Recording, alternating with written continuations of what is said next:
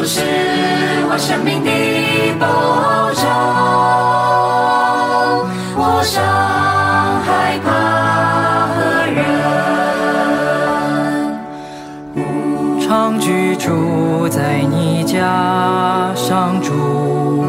欣赏你的甘义慈祥，更深融入你的教会，上主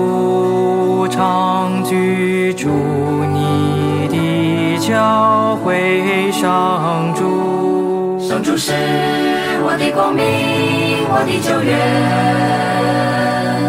我还畏惧何人？上主是我生命的保障，我上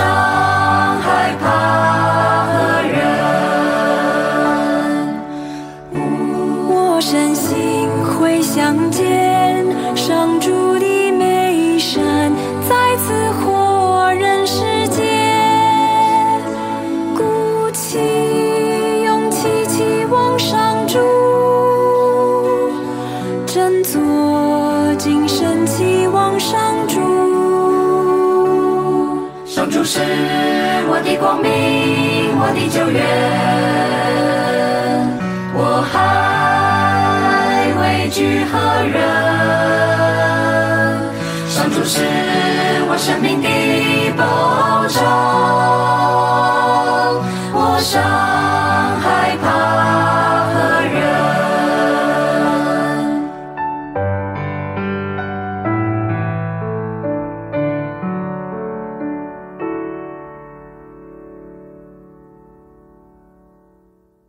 各位听众朋友，大家好，欢迎各位再度来到多明我的家，我是多明我。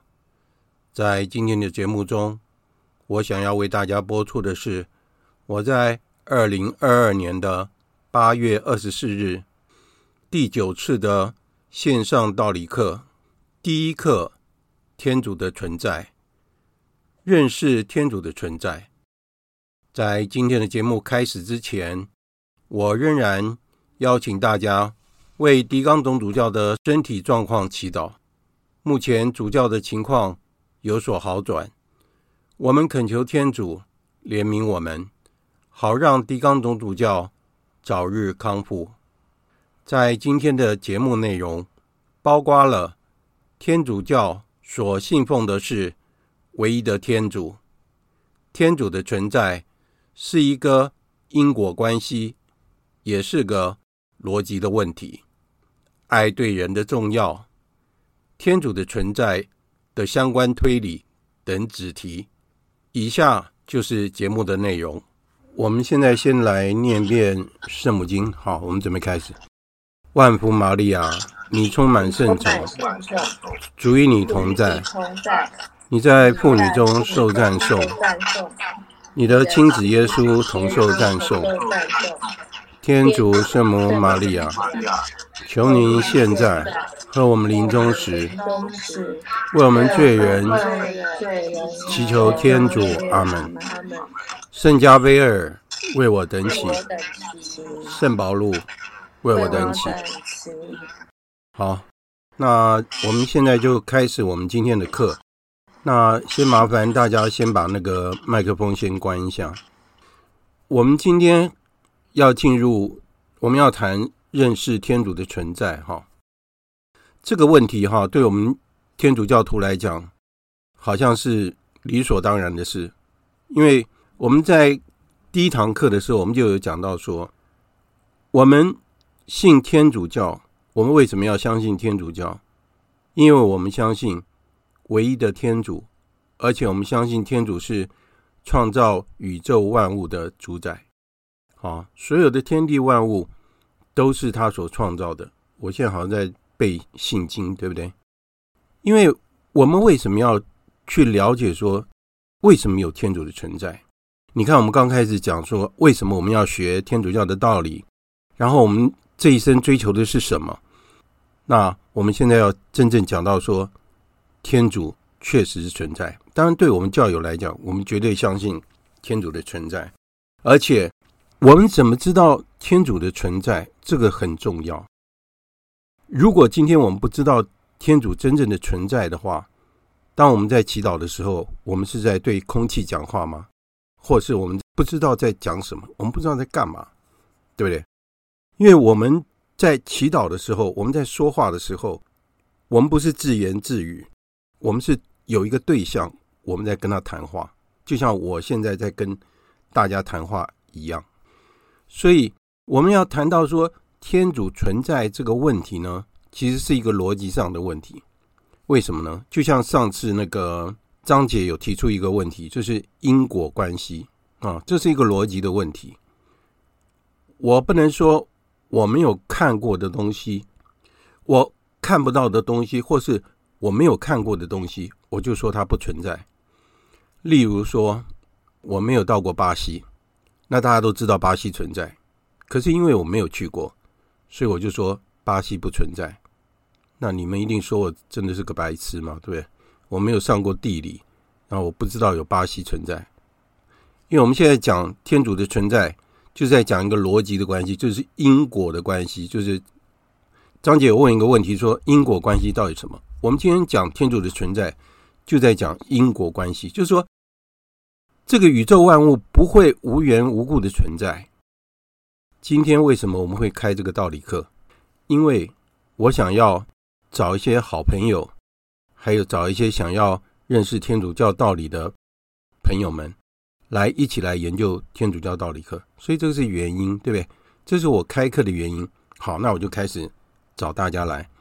当然找永和堂也找中和堂，那张姐是圣母军，那就邀请圣母军的朋友来，好，就是这样子就成了这个课，所以这个课会开始会有它的原因，就像这宇宙万物会有开始，为什么会存在？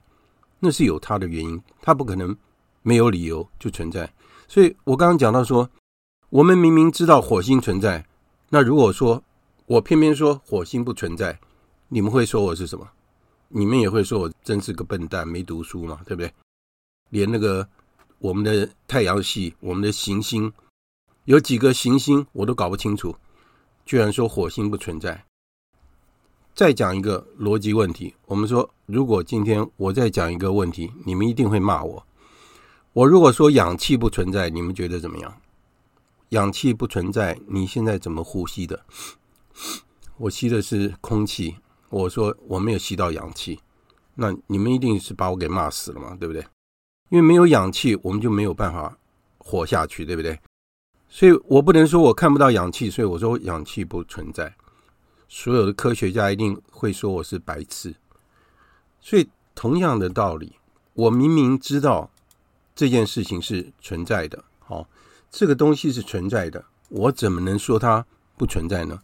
所以在我们的信仰里面，我们很清楚的知道说，我们看不到天主，但是我们知道他存在，而且他是无所不在，处处都在。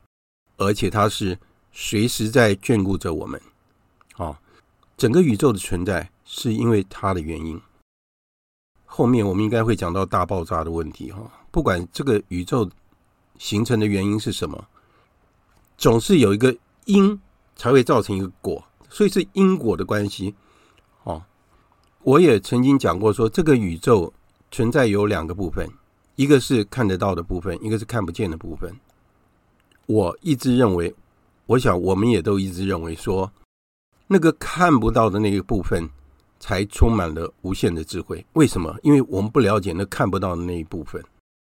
哦，不管我们要做什么样的研究，去探索那些看不到的那些部分，例如说。最近很严重的疫情，那些病毒我们看得见吗？看不见呢。但是我们要是得病的话，会有某些症状，我们知道它存在。然后在那个显微镜之下，或是医生怎么样去研究、去检验，看到它确实存在，而且它影响到我们的生活，我们的生活整个被它改变。哦，这个也是看不到的部分。那我们现在所要探讨的是。我们的人的理智没有办法到达的那个部分，啊，就是所谓灵性的那一部分，啊，我们说灵性的国度，这个灵性的国度是什么？就是属于精神那一部分的。那有什么？我们能知道的，可能还有更多，对不对？我们至少我们知道有天使，我们也知道有天主，我们也知道有三位一体的天主的存在，啊。这就是灵性的那一部分啊，属灵的部分。那我们再想想看，我为什么会存在？那我会存在，因为是我的父母生养我，对不对？我父母他们彼此相爱，所以我是他们的爱的结晶。人会彼此相爱，爱的结果就是会有果实，这个果实就是子女。哈。父母的果实就是子女，所以父母也要疼爱自己的子女，要去教养他。所以我之所以存在，是因为我的父母相爱，结婚以后有他们自己的子女。啊，当然我是其中之一。然后我们还可以追溯说我的族谱，我可以一直追溯下去，追溯到好几代，然后最后会。会达到最后一个问题是什么？那个就是人为什么会存在？人为什么会存在？一直有这样的问题，科学家也一直在研究。那为我们天主教徒来讲，我们答案是很简单的：人的存在就是因为天主爱人类，他要把他的爱分施给我们，所以他愿意我们存在。因为天主的三位一体是一个完美的组合，我们之后会谈到三位一体，所以天主他的存在是完美的，所以他不需要创造任何的其他的事物，他本身就是完美的，他不需要其他的东西，但是他愿意把他的爱给我们，所以人和这个宇宙就这样存在了。那我们再来问一个问题：说，你相信爱存在吗？我们能够体验到爱的人，我们就知道爱存在。我们可以说，爱是所有的人从他幼儿开始，一直到长大，到我们要过世之前，我们都需要爱。因为人与人之间就是要彼此互相了解，彼此互相照顾。因为我们要很清楚，就是好吧，我们就说不要被诈骗，好吧？最近发生的。柬埔寨的那个事件，对不对？现在人心太坏了，要用各种方式来骗人，哦，要达到他的目的。那我们不离题，我们说每一个人都需要爱，甚至于动物，它也需要人来疼爱它。所以你看，现在大家很喜欢养宠物，有的时候我就觉得也是蛮奇怪的。我有的同事哈，他结婚以后，他不想要。生小孩，他们说这个叫做顶客族啊，就是两个人领双薪啊，但是他不要有小孩，所以他养了两只狗啊，他把他们的爱放在这两只狗身上。我们觉得不太可思议，哈。那但是这是他们自己的选择。如果说一个生命失去了爱的话，它就失去了它存在的意义。所以我们可以很清楚的体验到说，我们需要爱，而且我们可以体验到爱，对不对？像我遇到你们的话，我会关心你们，对不对？我会跟你们问候，这都是。一种爱的表现，对不对？所以为什么要讲到爱呢？因为天主就是爱啊，每一个人都需要爱，所以每一个人都需要天主。这样的推论，大家可以理解吗？所以我最近在想一个问题，就是我们说我们不知道怎么传教，我不懂什么大道理，我不知道怎么样传教。但是，那我想问说，那大家。是不是也需要爱，或者是说我们会不会爱我们的子女？所以我从开始一直强调说，我们的圣召，我们的召唤，就是我们爱的对象要有顺序，先是家人，然后是我们的朋友，然后是我们工作的伙伴，对不对？是要有顺序的。这个顺序要是错误的话，我们的生活就会搞乱了。所以，我们说我们不会传教。那我们先去爱我们的子女吧，我们先去爱我们的孩子吧，让他感觉到我们真的很关心他。所以最近，如果你没有看到我贴出来的一个文章，它里面就讲到说，耶稣基督的伤口哦，他就讲到说，天主爱我们不是因为我们有多么的优秀，不是因为我们有多么的好，因为我们做了什么好的事情。他爱我们是因为我们是他的宝贝。我不知道我们为人父母的，我们是不是把我们的子女当做我们的手掌心里面的宝贝？哈，掌上明珠，就是我们的孩子是我们心里面的宝贝。所以今天我爱你，你表现的很好，当然我很安慰。但是即使你不是表现的很好，我还是爱你，为什么？因为你是我的子女。天主对我们的爱超过这一切，他爱我们没有任何理由，就是因为爱我们，因为我们是他的宝贝。即使我们有多么的不堪，或是我们有多少的错误，对他来说没有影响，他一样爱我们。好，所以我们对天主的爱要很清楚，要很细腻。我为什么要讲说人需要爱，然后？人对爱的感受，一个人爱你，一个人关心你，你会有感觉，你会有感受。这个人对我很好啊，这个人什么事情都想到我。天主对我们也是一样，所以信仰为什么是可以体验的？天主的爱是可以体验的，那就是要看我们跟天主之间的关系到底是怎么样，变成是说我们要跟天主，所以说。我们跟天主的关系要怎么样变得很密切？我们怎么样去体验到天主对我们这么深厚的感情？那就是我们要怎么样去认识天主？我们上次也讲到，天主是很抽象的，那我们就从认识耶稣基督开始，因为他是真人真天主，所以他是我们可以看得到、摸得到，而且我们可以知道他教导我们什么。然后他怎么样爱我们的？所以说，人为什么不能马上的直接认识天主的原因是什么？在若望福音，他讲到说，因为从来没有人看见过天主，那只有在父怀里的独生子，身为天主的，他给我们详述过了。所以你看，圣若望福音他把耶稣基督讲的那么清楚。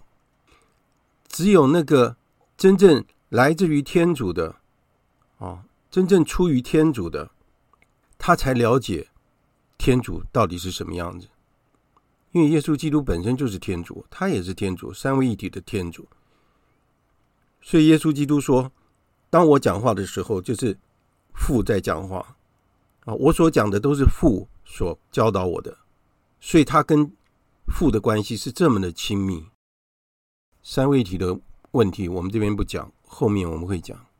所以人存在这个世界上，我们没有办法说直接的讲清楚天主到底是怎么样，或者我们没有办法完全了解天主，因为天主是无限的，我们没有办法用我们的理智去了解他。但是我们还是可以去探究说天主真正是存在的。所以在智慧书里面，他讲到说，凡不认识天主的人，都是真正的愚人，因为他们未能。从看得见的美物去发现那自由者，注意到了工程，却不认识工程师。讲到这个，我就很有感受了哈，因为我是学建筑的，我也做工程管理，我做 PCM。一个建筑物它会盖起来，我记得我们在盖那个高速公路的时候，呃，我参与一个设计师设计那个。关庙的休息站，那个是我最得意的一个作品。我去勘察的时候，那时候那个是南二高啊，我们要去勘察。我们到是荒郊野外，是在山里面呢。我们在山里面去看基地，所以看过去不是树就是草。然后我们要从那个树和草里面看到，说我将来要在这边盖一个休息站，在这边。关庙休息站，所以是我们在还没有看到设计图，或者还没有看到这个建筑物出来的时候，我们看到就是一整个森林啊，在山里面，我们要把那个山挖开来，把那个树砍光，然后把那个高速公路开进去，然后把那个服务区给盖出来。所以我们做的事情就是无中生有。当我们看到一个。很美丽的建筑物的时候，我不知道大家有没有比较喜欢的建筑物。在台北，我不知道大家喜欢哪一栋建筑物。关庙休息站是我在那个我们的公司哈，这是我最得意的一个啊，我参与的一个作品。这个是我是那个主办工程师，所以我负责这个案子。所以假设一零一是我们的骄傲好了，啊，最高的，对不对？那我也看过那个一零一的模型，我到那个李祖源事务所，我一看，一进去就是一个透明的一个模型，就是一零一大楼，因为这个是李祖原事务所的一个骄傲，所以我们看到一零一的时候，大家有没有想到说这个建筑是真的很伟大，它很有创意，它可以设计出这样的一个建筑物，所以这边讲的就是也是一个因果的关系，是不是？我看到一个美丽的建筑物，我会想到说：“哇，这个是这个建筑师是谁？”然后很少人会想到那个结构工程师。我可以跟大家讲，结构工程师非常重要，因为啊，建筑师啊，有的时候是天马行空，他大笔一挥，挥出来一个曲线，然后结构工程师就要 follow 下去，然后把这个曲线给造出来。就像那个第三级航厦，原本是曲面的。有一阵子说，因为经费不足，所以要把它改成平的。我们当场就昏倒啊！我们招国际标，找国际有名的建筑师跟我们公司合作一起设计，然后人家好不容易设计出来一个很漂亮的一个航厦，啊，像波浪状的。因为那个预算不足，所以有一段时间说要把它改成平的。如果要把它改成平的，像仓库一样的话，不用找到。得过普利兹奖的世界级的建筑师，找我来设计就可以了，对不对？好，就是这样子。所以说，我们看到一件事情的发生，我们要去找说这个源头到底是什么。所以在罗马书里面，圣保禄他跟我们说，因为认识天主为他们是很明显的事，原来天主已将自己显示给他们了。其实自从天主创世以来，他那看不见的美善，及他永远的大能和他为神的本性，都可凭他所造的万物辨认洞悉出来，以致无人可以推诿。这是什么意思呢？我们刚刚讲到，看到建筑物，我们想到建筑师；我们看到这个宇宙的美丽，我们看到大自然的美丽，看到宇宙万物的美丽，我们会想到说。它到底是怎么来的？难道真的就这样无中生有吗？没有错啦，创造本来就是无中生有，对不对？天主的一句话就出现了。当然不可能是嘣的一下，他们所谓的大爆炸，突然就出现所有的星辰，所有的整个宇宙就出现了。当然也不可能。问题是说什么原因引起大爆炸？哦，这都是因果的问题，就是所有的事情都有原因。我们讲到这边，我们就可以了解到说，这个宇宙的产生一定有它的原因。那我们就看这个春夏秋冬四季好了啊，怎么会有春夏秋冬？然后呢，这整个宇宙的运行为什么能够这么的和谐？我们就可以推知说，一个。这宇宙怎么来的？另外一个，是不是有一个力量在管理整个宇宙？所以说，这个宇宙为什么会有这样的一个我们所谓的自然律？啊，有一个规律存在，包括是人的存在，还有万物的存在。而且，我们可以感受到的是什么？是这个创造天地万物的这个主宰，他一直在跟人类。传输他的讯息，然后我们人类也可以体验到说，这个超越我们这这个世界，或我们可以说超越这整个宇宙的无限的智慧、明达，还有能力，还有美善。它这个根源是什么呢？就是我们所说的天主。我们说天主是真善美圣，我们所有存在这个世界上的所有的存在物，都有它。来的原因，但是只有天主，他无始无终的，他不是被创造的，他是本身就存在的。所以为什么我们要说天主就是存在的本身？天主就是存有的本身。这是已经讲到形而上学去了。就天主就是存在的本身，东西存在一定是有它的原因，但是天主就是存在的本身，它是让东西存在的那一位。大家听了有没有五煞煞？有没有有没有什么问题？有没有人要提提问题出来讨论的？有要提问题的话，就把麦克风打开来，没有问题。哎，嗯，就那个豪哥，哎是那个天主就是存在，也是存在的本身，也就是说，对，天主是因也是果，是果也是因。对对对对对，它是无始无终的，只有世界上的存在物，它会有开始，会有结束，但是天主是。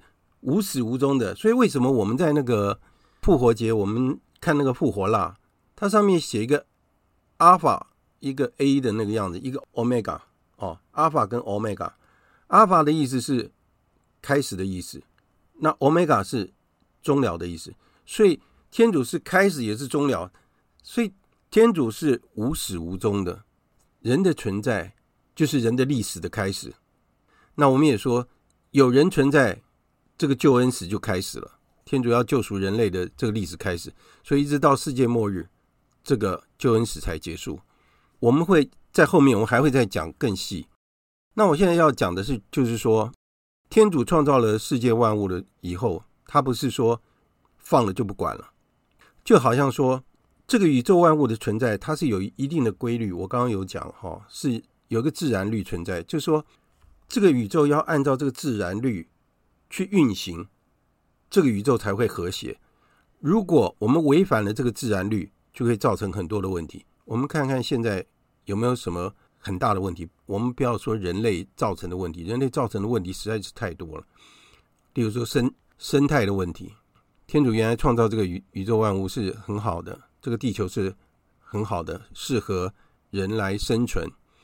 但是因为人的滥用，就搞到现在。好像已经不知道什么时候不堪使用，对不对？大家都有这个感觉，所以我们现在要设计绿建筑啊，要节能啊什么的，否则的话，这个这个地球不知道什么时候就自己就要毁灭，是毁在人的手上。我们可以这样讲。所以，如果我们不按照天主的律法去生活的话，我们这个世界就会有很大的问题。其实我们说哦，我不知道大家的感觉怎么样？你觉得鬼很可怕吗？鬼魂很很可怕吗？其实我觉得鬼魂可以吓人哈，但是他他没办法伤人，你知道，因为他没有形体，他怎么伤我们？他连打我们都没办法。但是人很可怕，人可以杀人，对不对？人可以取人的生命。前天发生的那个两位警察九秒钟被杀，你看是很可怕的事情。人可以为了自己的利益，他可以夺取别人生命。那这个世界的所有的乱象，我们就可以知道，很多都是人的关系。所以说，如果人不按照天主创造这个天地万物的这个规律来生活的话，一定会出问题。我曾经也举过例子，就是说我们。有一个山西的产品，例如说我们讲我们时常用的电脑，我最近也在查电脑。现在的电脑主机可以很小很小一个主机，然后它的功用很大，因为科技越来越发达，所有的东西越来越小。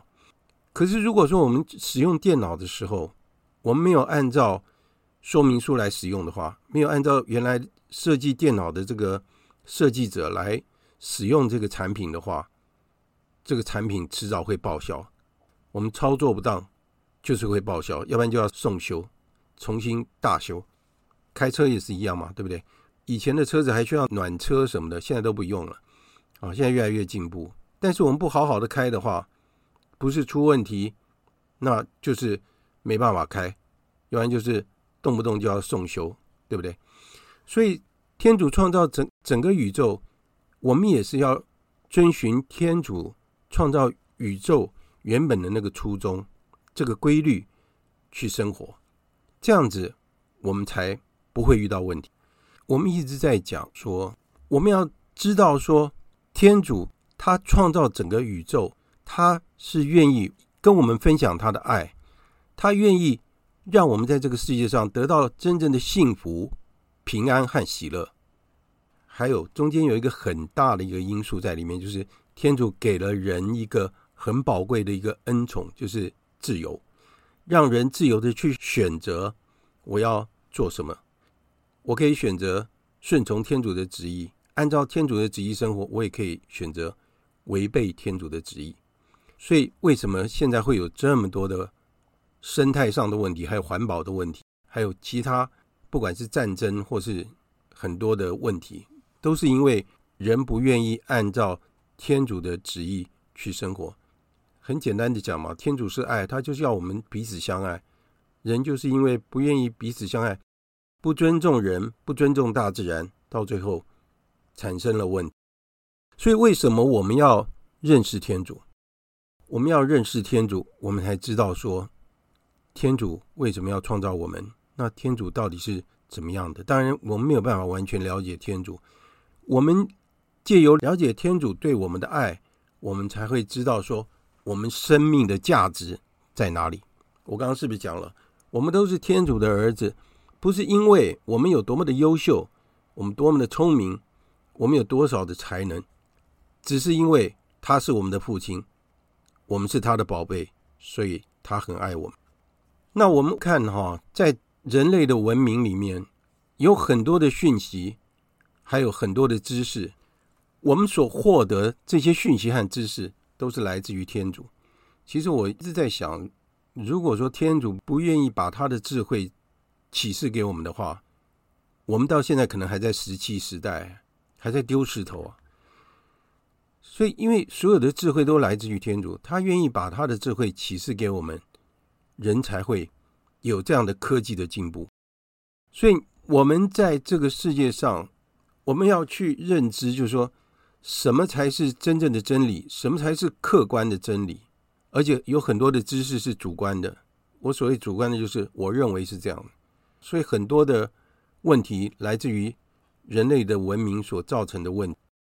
例如说多神论和无神论，哈，因为我们所相信的是唯一的天主，对不对？天主教、犹太教、东正教、基督教，还有回教，都是一神论。我们只相信有唯一的天主，一个天主创造宇宙万物。那所谓的多神论是人因为知道这个自然界是无法控制的，所以他看到山、看到水、看到海、看到风、看到人类能力没有办法掌控的那些东西，他认为就是神。看到树，他觉得这个树长了那么久，好像是无始无终的，他觉得他是神。所以多神论的意思就是看到什么都觉得是神，相反的无神论是什么？他认为都没有神的存在，那我也曾经讲过，无神论它的目的是，因为他认为没有神的存在，所以这个世界没有所谓的自然律，人可以用自己的主观去判断事情，也就变成是真理是相对的，不是绝对的。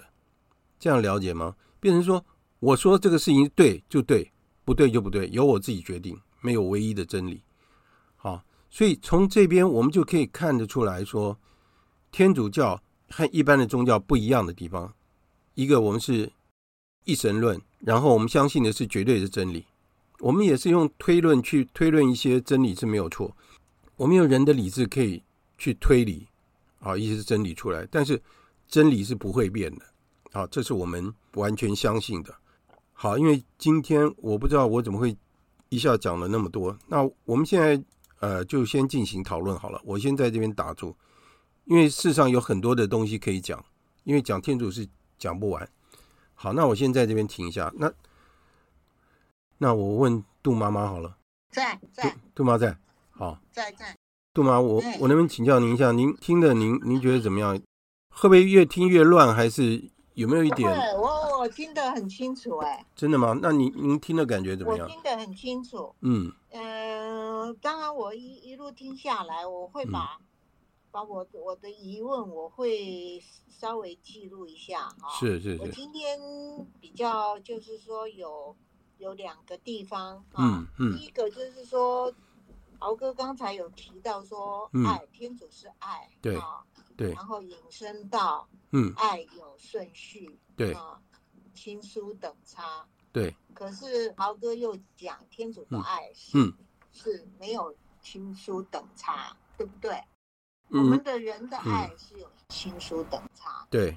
天主的爱，对，是没有亲疏等差的。他爱爱穷人也爱富人，对，这个没错。爱爱各种各样。啊，只要是他创造的子女，他都爱。对，那显然就是天主是天主的爱是没有亲疏等差。对，但是我们人就会先爱我们自己的家人，再推广出去嘛。没错，没错。儒家也是这样讲的。没错啊，没错啊。啊，那我们作为一个天主教徒，嗯，我们要怎么办？我们应该突破，对，突破我们人性的限制，哈。嗯，然后直接学天主，天主的爱，嗯，应该是一个平等的爱，对，所以我们应该说，嗯，如果要一步到位的话，我们就是 就是要把这个亲疏等差，当然当然不可能说不太容易哈，取法于上，仅得其中嘛，对对对，啊，取法于中，仅得其下，嗯啊，嗯，那那我们人就是眼高手低嘛，但是没错没错。在在天主教的教导里面，嗯，是要我们直接学习，嗯，天主的爱吗？对，那也这是重点呢，可以学习呀。杜妈，你直接就讲到重点了。那我可不可以提一下我的意见？好啊，当然好啊。好，我就是想听听看。好好好，因为我们刚刚讲的逻辑就是一个因果关系，要证明说天主的存在，对不对？那对，对我们天主教徒来讲，我们绝对相信天主存在。我不讲你们都相信，但是我们为外教人来讲，我们要一步一步的讲给他听，对不对？那我们说天主没有错啊，天主爱所有的人，绝对是这样子，因为所有的人都是他所创造的，所以说他爱每一个人。我曾经讲过那个荡子回头的比喻，天主就像那个慈父一样爱。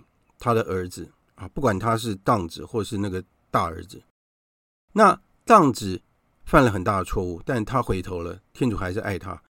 可是我们在这三个角色里面，我们发现天主要求我们的是要跟那位慈父一样的仁慈。所以为什么在耶稣的教导里面教我们要爱仇人？这个多难的事情，我们怎么样去爱仇人？这个是很重要的一个环节。就是说我有跟大家讲过，爱有四种，对，不同等级的爱。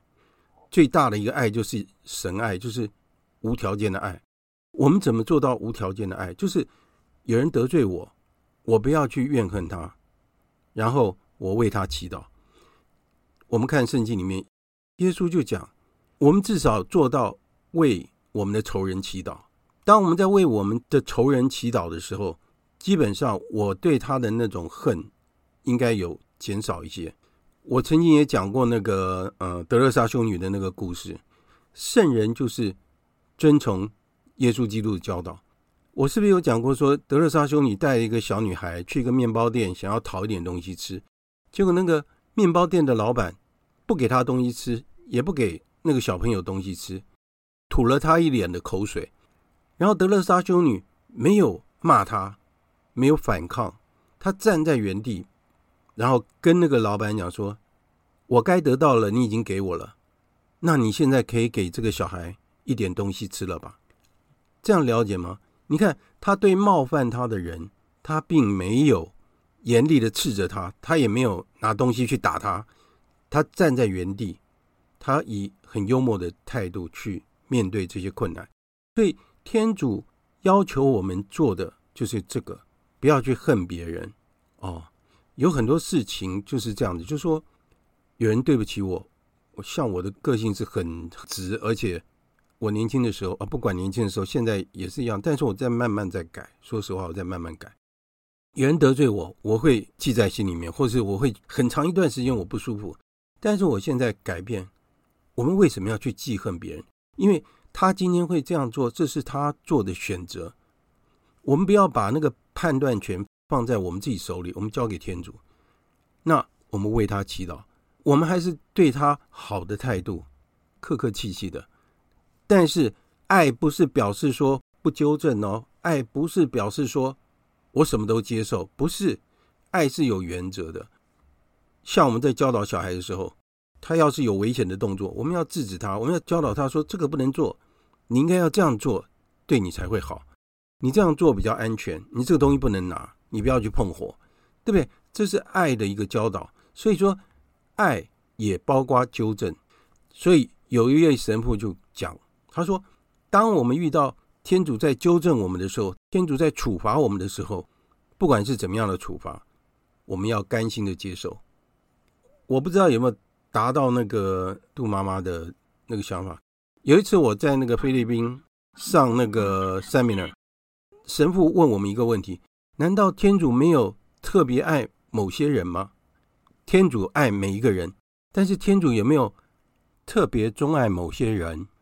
当时的教宗是若望保禄二世，所以我就说有，因为天主爱服从他旨意的人。天主是不是特别爱那些圣人？是啊，因为他们服从天主的旨意，所以天主给他们大量的恩宠，让他们能够完成天主的旨意。这样了解吗？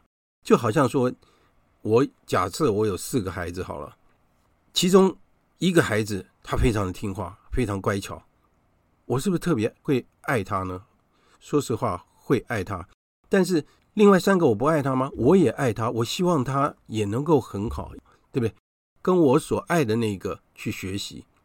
我们的生活是不是这样？我们就是要学习圣人，对不对？我们要服从天主的旨意，然后学习圣人的榜样。好，杜妈，您刚刚是不是要提什么？不好意思，我刚刚打断了。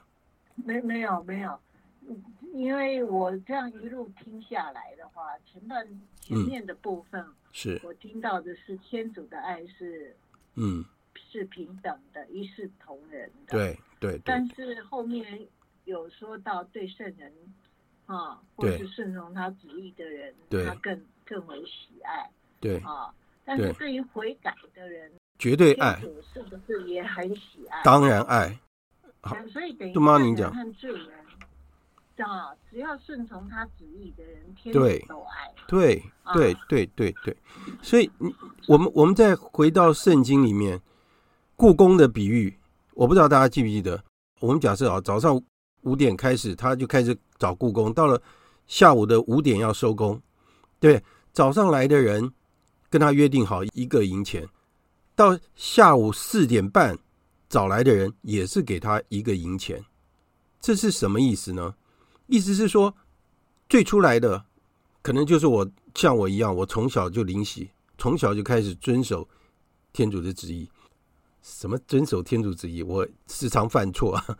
那只是说我早认识天主，在最后快结束的时候来的人，你只要遵循天主的旨意，你一样可以得救。对那个家主说：“你因为我慷慨，所以你就嫉妒我吗？